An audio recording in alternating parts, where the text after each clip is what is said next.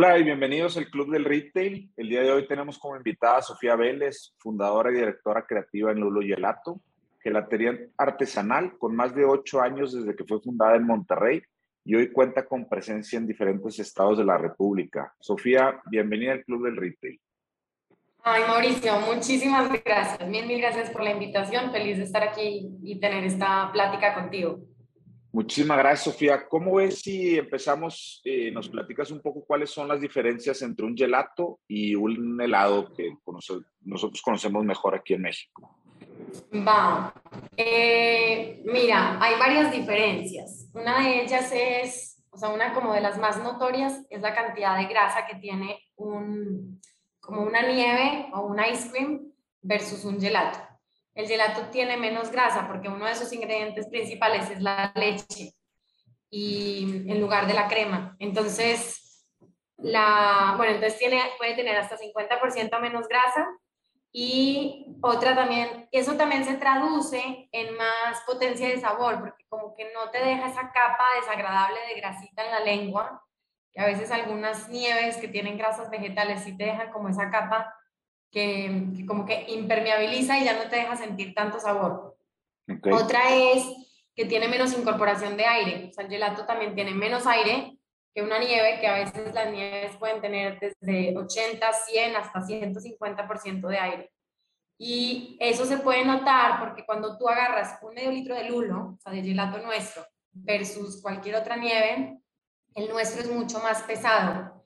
Y esto se debe también a que los ingredientes pues, son naturales, le incorporamos menos aire y esto también eh, nos da más sabor, porque el aire pues a fin de cuentas se desvanece. En cambio, cuando tienes menos aire, hay más, hay más, como más presencia de ingredientes, es más denso y entonces también el sabor permanece por más tiempo.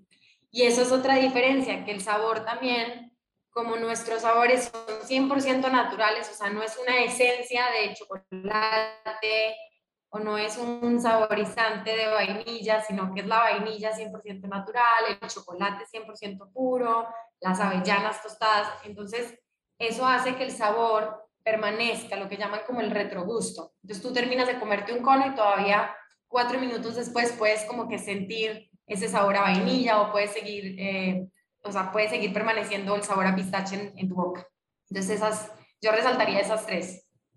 Buenísimo. Oye, Sofía, ¿y cómo, cómo comienzas Lulo? O sea, ¿por qué de repente un día dices, déjame, arranco una gelatería artesanal? ¿De dónde viene la idea? ¿O tú ya era algo que, que hacías desde antes, te gustaba? ¿Cómo, ¿Cómo, viene la historia un poquito ahí de Lulo?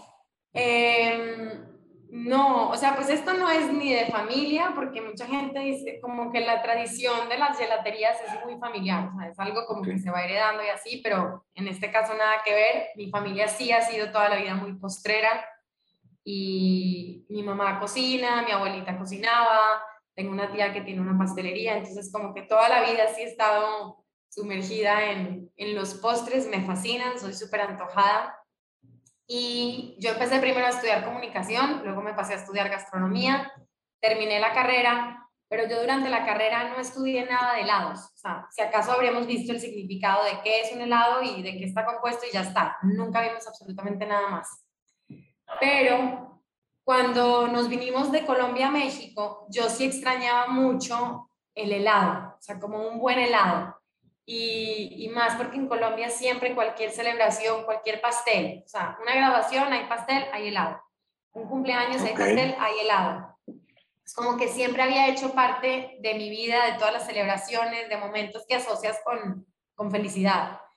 Y llego a México y pues la verdad es que no, o sea, no me encantaba nada que había en el supermercado, entonces me ocurrió pedir una maquinita en una Navidad, me regalaron una maquinita de helados mis papás y empecé a hacer pruebas y yo seguía todas las recetas de internet o de libros y me salía perfecto.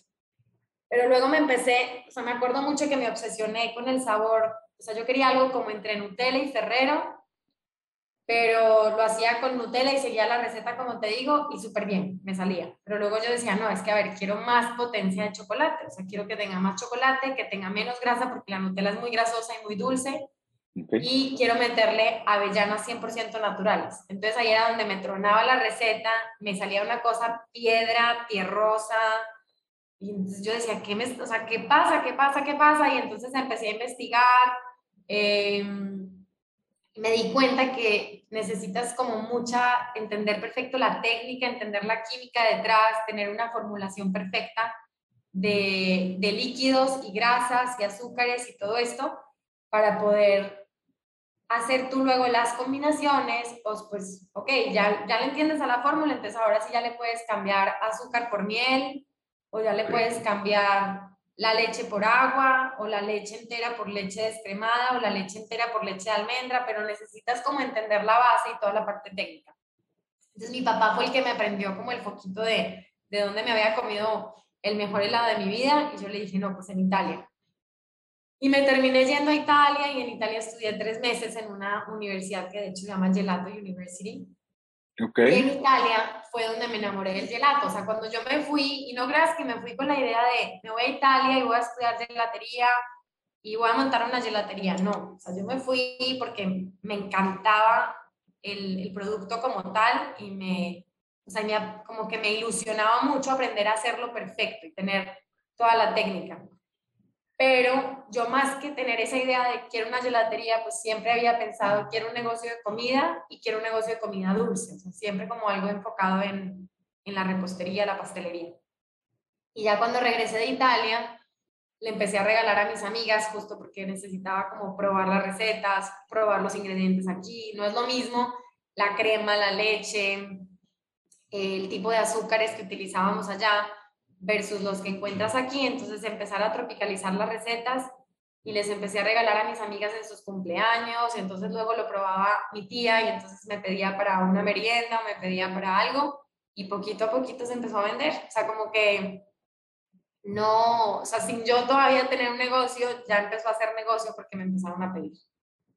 ¿Y de dónde viene el nombre? ¿De dónde viene el lulo? El nombre viene de una fruta.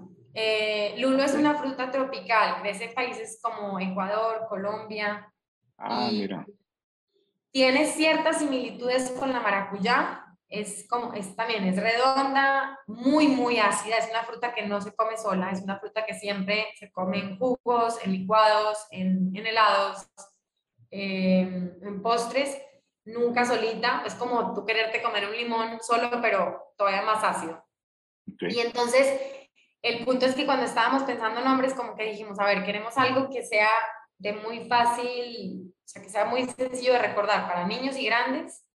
Y luego como que nos hizo clic, porque el, el lulo, la fruta, tiene sabores muy contundentes y es un sabor muy único. Y es tal cual el tipo de sabores que a mí me gusta crear, o sabores completamente diferentes, que sean únicos de la marca y también sabores que sean súper potentes.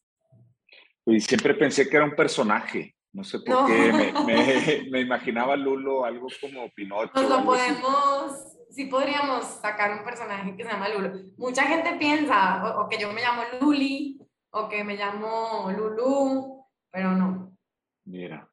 Oye, ahorita que comentabas, este, definitivamente una característica muy particular de Lulo es eh, los sabores. Son gelatos súper originales, cheesecake con dulce de leche, queso de cabra con mermelada de guayaba, pay de limón, por ejemplo, uno de mis, de mis favoritos.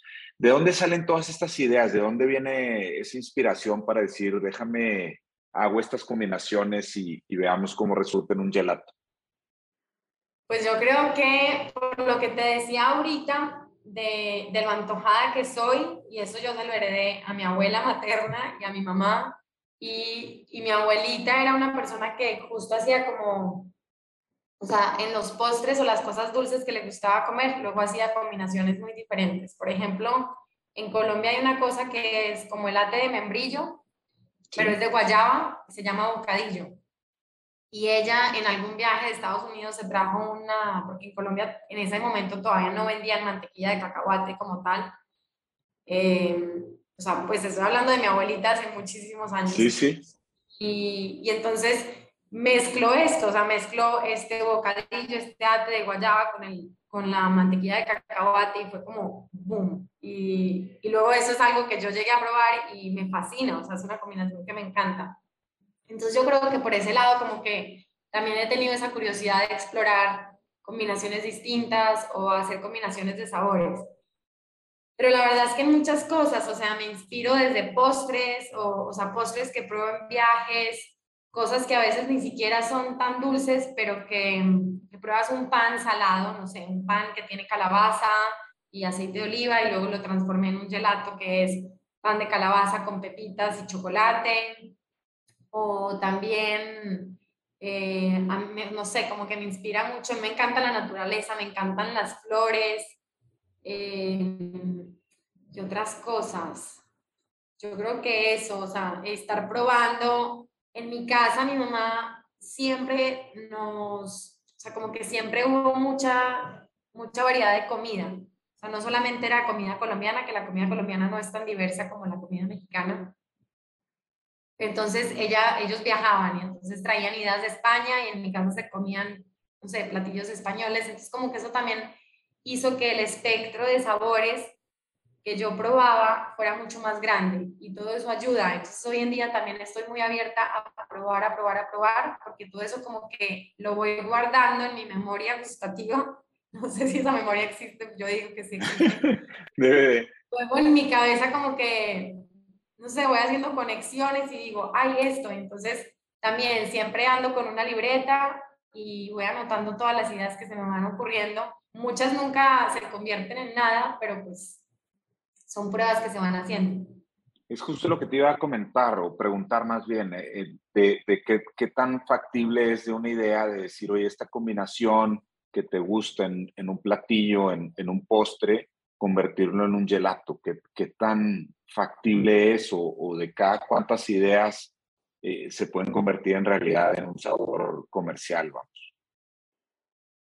A ver, es que mm, en un sabor, ahí está, el tema es un sabor comercial, porque pues ideas hay miles. Y, okay.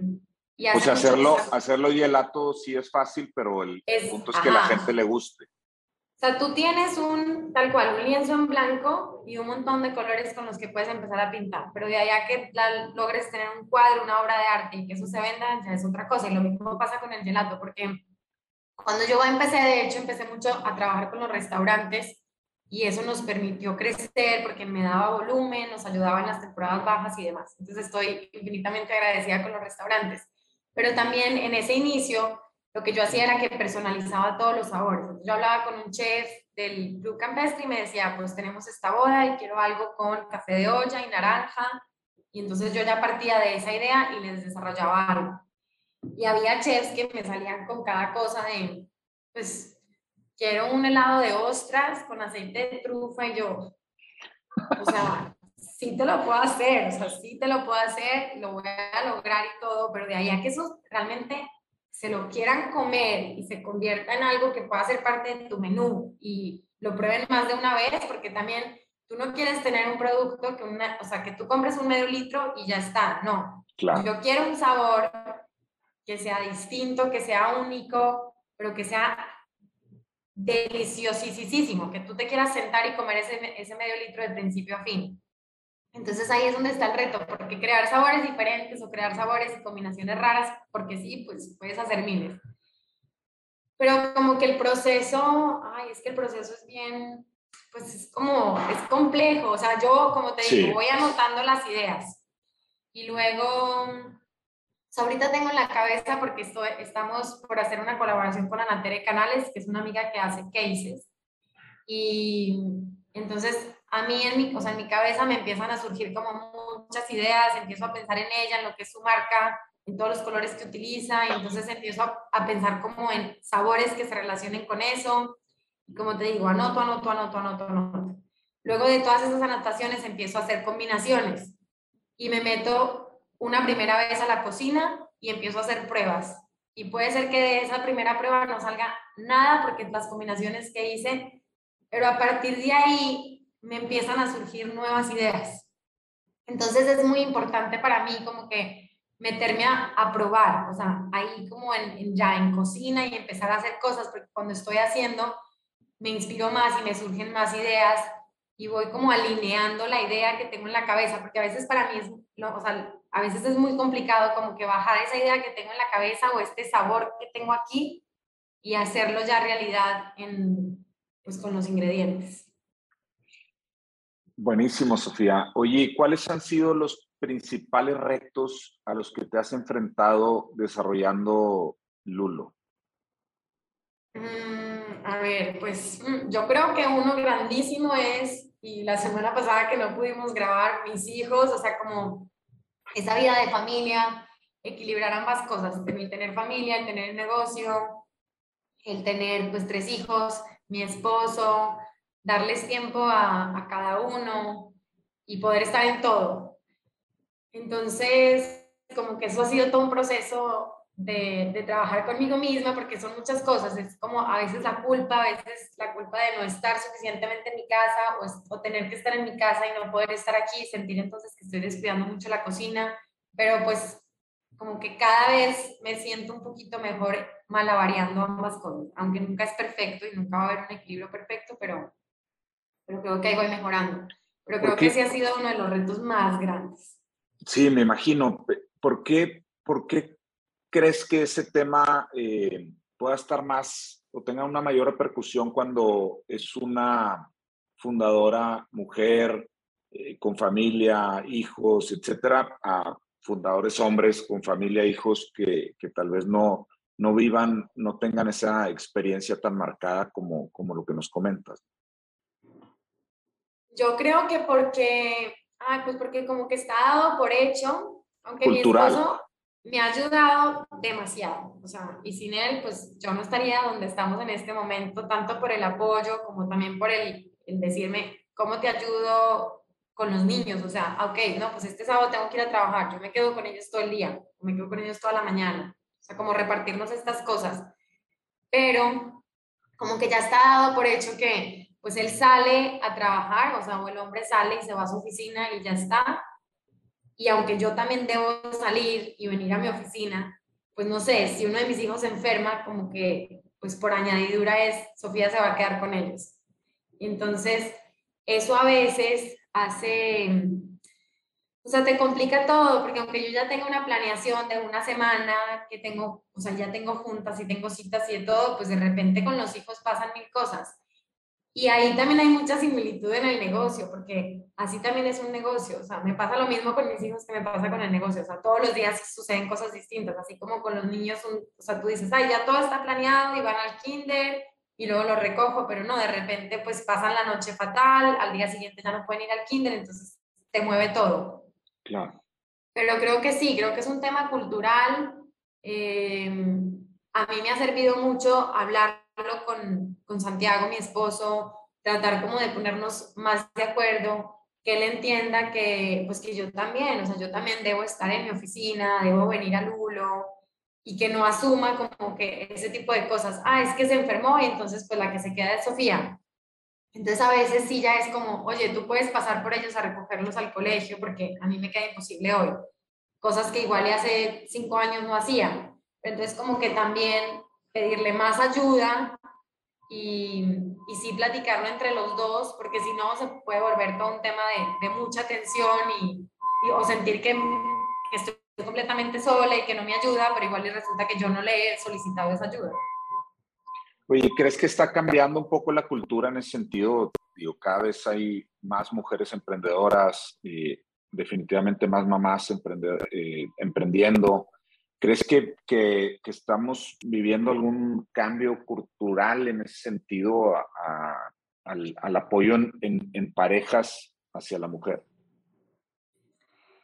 Yo creo que sí, o sea, sí vamos avanzando, falta mucho porque el tema de, sí. o sea, el tema de los hijos es parte como el tema del, del cuidado y el cuidado siempre ha estado o sea, como que se le ha adjudicado a la mujer. El cuidado es el cuidado de los hijos, el cuidado de los papás, el cuidado de los abuelos. Eh, y siempre como que eso, asumimos que eso lo debe hacer normalmente unos papás ya más grandes, o sea, mayores y así. ¿Quién los cuida? Pues o su hija mayor o la hija soltera, porque los mismos hermanos también asumen eso, es que lo va a hacer mi hermano. Eh, con los hijos pasa lo mismo, pues lo hace la esposa. Entonces, a mí me pasa también aquí en Lulo que que eso, o sea, las mujeres que trabajan en Lulo y tienen hijos, también es eso, mi hijo se enfermó y aunque el esposo a veces trabaja en turno de tarde, el esposo no se queda con los niños, la que se queda es la mujer, entonces ella es la que tiene que faltar, ella es la que deja de percibir sueldo ese día, o, o, que a veces incluso nos dicen, tengo que abandonar el trabajo porque no tengo quien me ayude a cuidar a mis hijos y mi esposo no lo va a hacer. Entonces sí creo que, que todavía nos falta muchísimo en ese sentido. Totalmente, sí, y, y va desde políticas este, de, de, empresa, políticas de gobierno, etcétera, en, en ese sentido de, de apoyar más en, sí, que el Lulo, por ejemplo, o sea, una de las cosas que, bueno, yo misma pues siempre he sido de las que me he traído a mis hijos, los he tenido en la oficina, eh, tenía, o sea, he tenido incluso aquí como, ¿cómo se llama esto? Corralitos, los que llaman corralitos, sí, sí. Y era pues entre junta y junta, lo, o sea, dormía alguno de mis hijos, se acostaba ahí y luego me los cargaba y los metía conmigo a la cocina. Entonces, eh, en Calzada, por ejemplo, en uno de los locales tenemos una de, las, una de las vendedoras que lleva a su hija y todavía la puede llevar porque todavía no camina, pero justo le hemos dado esa ventaja porque si no, a mí también me parte el alma saber que tiene una bebé de 3, 4 meses y no puede estar con ella la mitad del día porque la tiene que dejar con alguien. Entonces, en algunos puestos sí me gustaría como seguir promoviendo ese tipo de, de prácticas y esa cultura, porque pues yo ya lo viví y yo sé lo que es esa culpa de estoy dejando a mi hijo recién nacido, porque también lo que es la, o sea, el maternity leave es muy corto, es demasiado sí. cortico para, para lo que realmente necesita la mamá para poderse adaptar y el bebé también toda la necesidad que tiene de, de tener a su mamá al lado. Totalmente. Sofía, regresando un poco al, al, a los retos de, del negocio. Eh, han iniciado en los últimos años aperturas de nuevos puntos de venta. Eh, ¿Cuáles han sido esos principales retos de, de, vamos, tenías la fábrica, tenías un punto de venta y ahora tienes eh, varios puntos de venta, varios puntos de distribución? ¿Cómo ha sido esa evolución del negocio? Mira, eh, la verdad es que esa evolución fue sucediendo mucho por escuchar a los clientes porque como te contaba hace rato, nuestra venta estaba muy enfocada a restaurantes en un inicio, pero la gente luego iba a esos restaurantes o algunas tiendas en donde también distribuíamos medios litros y, veían ahí, no sé, veían el Facebook de Lulo Gelato y nos buscaban y luego llegaban a la casa en donde estábamos por ahí por, no sé, que todavía hay un local ahí en Juan Ignacio Ramón, el que dice sí. más o menos un poquito. Y y o en los restaurantes le preguntaban al mesero, oye, ¿y la nieve de dónde es? Ah, no, pues lo hace un lugar que se llama Lulo Gelato. Entonces nos buscaban, nos encontraban, llegaban y querían comprar. Entonces yo me empecé a dar cuenta que los clientes pues no solamente, o sea, querían, llegaban ahí y querían comprar medios litros. Y luego ya no solo querían medios litros, ya querían tener como la, la posibilidad de probar más sabores y poderse comer porciones más chiquitas. Entonces ahí fue donde dijimos, abramos un local porque la gente quiere venir y comerse un cono y no probar un sabor, quieren probar muchos sabores, o sea, más de 10 sabores, más de 12 sabores. Eh, entonces ahí fue como cuando dimos el, el, salto y abrimos el primer punto de venta que remodelamos este local ahí en, en Juan Ignacio Ramón. Eso fue en el 2018 apenas, o sea, yo empecé en el 2013, en el 2018 abrimos ese primer punto de venta y ese fue como el que nos dio, obviamente, siempre abrir un punto de venta, abrir un local, pues trae muchos riesgos, pero ya teníamos un poco más de tranquilidad porque vimos que efectivamente la gente sí iba, sí nos visitaban, sí compraban, sí regresaban y empezábamos a tener una clientela leal. Entonces abrimos el segundo local, el de calzada, y en el 2019 también, o sea, en 2019 abrimos calzada y ese año también empezamos con un nuevo canal que fue ya retail, con unas tiendas en Ciudad de México que se llaman Meet Me. Y esto, eh, la verdad es que nos permitió en pandemia sobrevivir y, y continuar creciendo porque esta diversificación de canales, o sea, si nosotros hubiéramos estado solamente en restaurantes y locales propios, nos hubiera ido sí. fatal porque en pandemia lo que estaba abierto era el retail, o sea, lo que era esencial era pues poder ir a un supermercado, poder ir a una tienda de conveniencia. Entonces esto nos permitió pues permanecer abiertos en pandemia, seguir trabajando y además poder crecer más.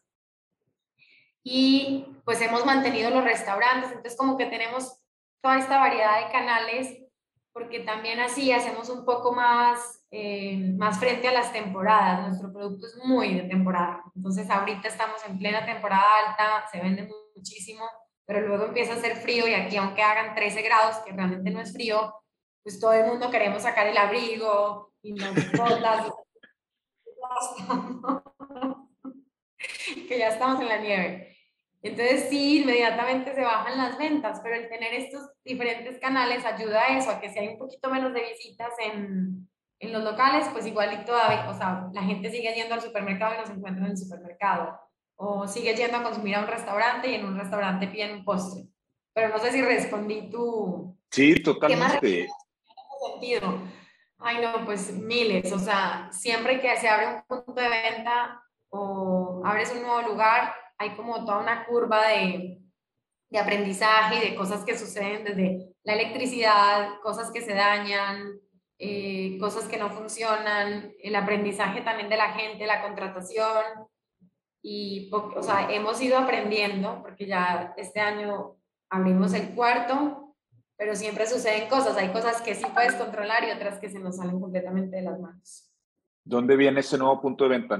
Porque abriste en Arboleda hace unos meses, ¿no? Sí, en Arboleda abrimos en enero y abrimos en Cumbres, en Forum León, se llama la plaza. Ah, muy bien. Es el primero que abrimos fuera de San Pedro. Ah, qué bien, qué padre. ¿Y ese para cuándo tienes la apertura? No, ya, o sea, ese ya ah, se abrió. Ya, ya acabas de abrir. Ajá. Acabamos de abrir, yo creo que, sí, ya estamos casi en, sí, ahorita a principios de junio abrimos y vienes, vienen más planes de, de, apertura, o sea, siguen, siguen con la estrategia de, seguir invirtiendo en puntos de venta propios.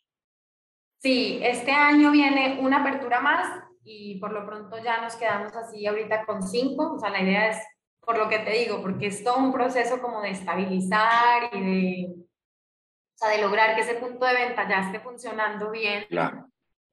Entonces esto requiere meses, requiere que estés ahí súper pendiente, es un bebecito, o sea, es un bebé recién nacido que tienes que estar supervisando, supervisando, supervisando. Entonces, por lo pronto, hay uno más y ya este año nos quedamos así. Si seguimos, abrimos, o sea, dentro del canal de retail, este año también entramos a Chedraui, que es una cadena enorme. Claro. Entramos como a 29 tiendas. Eh, y ese canal pues siempre estamos tocando puertas, eso, eso ya no es tanto de que esperar a que lleguen, sino tú justo buscar dónde sí quieres estar, o sea, en qué canal sí queremos estar, en qué supermercado queremos estar o en qué tipo de tiendas queremos entrar. Entonces estamos como en ese, ahí, tocando puertas. ¿Cómo es ese proceso con, con una marca como Chedraui, eh, que, tienen, diferentes puntos de venta? Ahorita comentabas, ¿Tú, tú en, esa relación con Chedraui, tienen alguna opinión de, de qué tiendas o, ese, o, ellos deciden dónde colocarlos eh, para probar y luego ir creciendo? ¿Cómo, cómo funciona? Em, sí, o sea, nosotros sí tratamos de, de, participar en esa decisión, aunque a fin de cuentas la última palabra siempre la va a tener el, el autoservicio. Pero nuestro punto de precio marca mucho eso porque cada, o sea, cada cadena tiene como, y lo categorizan de manera diferente. O sea, HB le dice triple A, doble A, A, y luego de ahí es B, C y así. Y luego Chedraui tiene Chedraui Select y Chedraui Super. Entonces nosotros entramos a los Chedraui Select. Entonces ya ellos te dicen, no, pues es que de Chedraui, o sea, de esta categoría que van a comprar tu producto por el punto de precio con el que vamos a salir, pues tenemos 29 tiendas. Y a fuerzas tienes que entrar en todas las tiendas como de la misma categorización. Lo mismo sucede con HB, e eh, con Al Super. O sea, si ellos sí te piden, o sea, si vamos a entrar a este tipo de tienda, como a este nivel de tienda, pues tienes que entrar a todas. Sí, para homologar supongo que la oferta, ¿no? Sí, porque eso, ellos necesitan homologar la oferta. O sea, no puede ser que tú vayas a un Chedraui Select en Mérida y luego vayas a otro igual, o sea, del mismo tipo Select en Ciudad de México y no, o sea, y la idea es que encuentres el mismo tipo de productos. Totalmente. Oye, Sofía, y ya para ir cerrando el tema digital, cómo han, explorado ustedes qué, qué, qué, retos implica, eh, no sé si lo han hecho, pero vender en línea un gelato o, vamos, este, los medios litros de gelato? Sí, pues la logística. La logística, la logística nuestra yo creo que es de las cosas más, más complejas por la cadena de frío. sí. Es difícil mantener la cadena de frío em, y es crítico para nosotros mantener la cadena de frío porque nosotros hacemos uso de la tecnología para poder, o sea, para no tener que utilizar conservadores ni estabilizantes. Entonces, durante todo nuestro proceso, más que meterle polvos y aditivos y emulsionantes y así, luego utilizamos unos abatidores que reducen la temperatura muy rápido. Pero necesitamos mantener esa cadena de frío durante todo el proceso, o sea, desde que sale de nuestra fábrica hasta que llega a un supermercado. Si esa cadena se rompe, o sea, si en el y se rompe esa cadena, entonces pues ya le vas a empezar a, quitar calidad al producto. Entonces esa es una, o sea, como que conservar la cadena de fría. Y luego es caro, no, es, no es barato transportar producto congelado. Eh, aún no hemos podido, si alguien que nos esté escuchando conoce alguna empresa que nos ayude a, o sea, que nos pueda ayudar a prestar ese servicio de entrega congelada de última milla a clientes directos, pues buenísimo que se acerque porque eso es justo lo que nos está faltando. Entonces sí tenemos el e-commerce y nos buscan mucho de otros estados donde no estamos en ningún supermercado, pero no tenemos todavía cómo llegar porque las, las empresas de entrega de mercancía no se quieren hacer, o sea, no, no se quieren meter con temas de congelados y perecederos y así. sí, eso debe ser un reto mucho mayor. Sí, pero claro que queremos, o sea, la página web ya está, está funcionando, tú puedes comprar, pero pues tienes todavía que ir a, a recoger alguno de los puntos de venta que tenemos. Sofía, ¿cuál es tu helado gelato favorito? ¿Cuál es tu sabor favorito? Eh, qué difícil, a ver. Ahorita en temporada de calor me encanta el de maracuyá guanábana, es un sorbete delicioso. Es un sorbete así como que entre ácido, la guanábana es más dulce, más suave, entonces eh, la misma pulpa de guanábana como tiene mucha como carnita, eh, lo hace cremoso aunque no tiene nada de lácteos, es delicioso. Y yo creo que pistache con miel y también el de queso de cabra y mermelada de guayaba. Oye, para mí el de pay de limón es, este, me pasa como, me, me, recuerda mucho la película de Ratatouille, no sé si te acuerdas al final que, prueba el, crítico el platillo y, y, se regresa cuando era niño, me pasa lo mismo con, con cuando pruebo el pay de limón, de niño me encantaba el pay de limón y, y el pay de limón de Lulo me recuerda muchísimo eso. Ay, eso me encanta, o sea, esas historias me encantan porque la verdad es que justo como que esa conexión, ese, ese lograr un sabor que haga que una persona viva una conexión emocional es aspiro pero no es fácil, no todos los, no todos los sabores lo logran, pero hay unos que sí. Y con el pay de limón me pasa mucho que me cuentan eso. Es que mi abuelita murió y lo probé y lloré mientras me comía todo el medio litro, pero estaba feliz. o sea, eso es espectacular, sí. Totalmente. Sofía, muchísimas gracias por acompañarnos hoy. Muchísimas gracias por compartirnos parte de tu experiencia, parte de lo que es Lulo, parte de tu historia. Ay, no, Mauricio, mil, mil gracias. Qué padre que tengas este podcast. Mil gracias por la invitación. Feliz de estar aquí compartiendo. Muchísimas gracias, Sofía. Adiós, te mando un abrazo. Igualmente.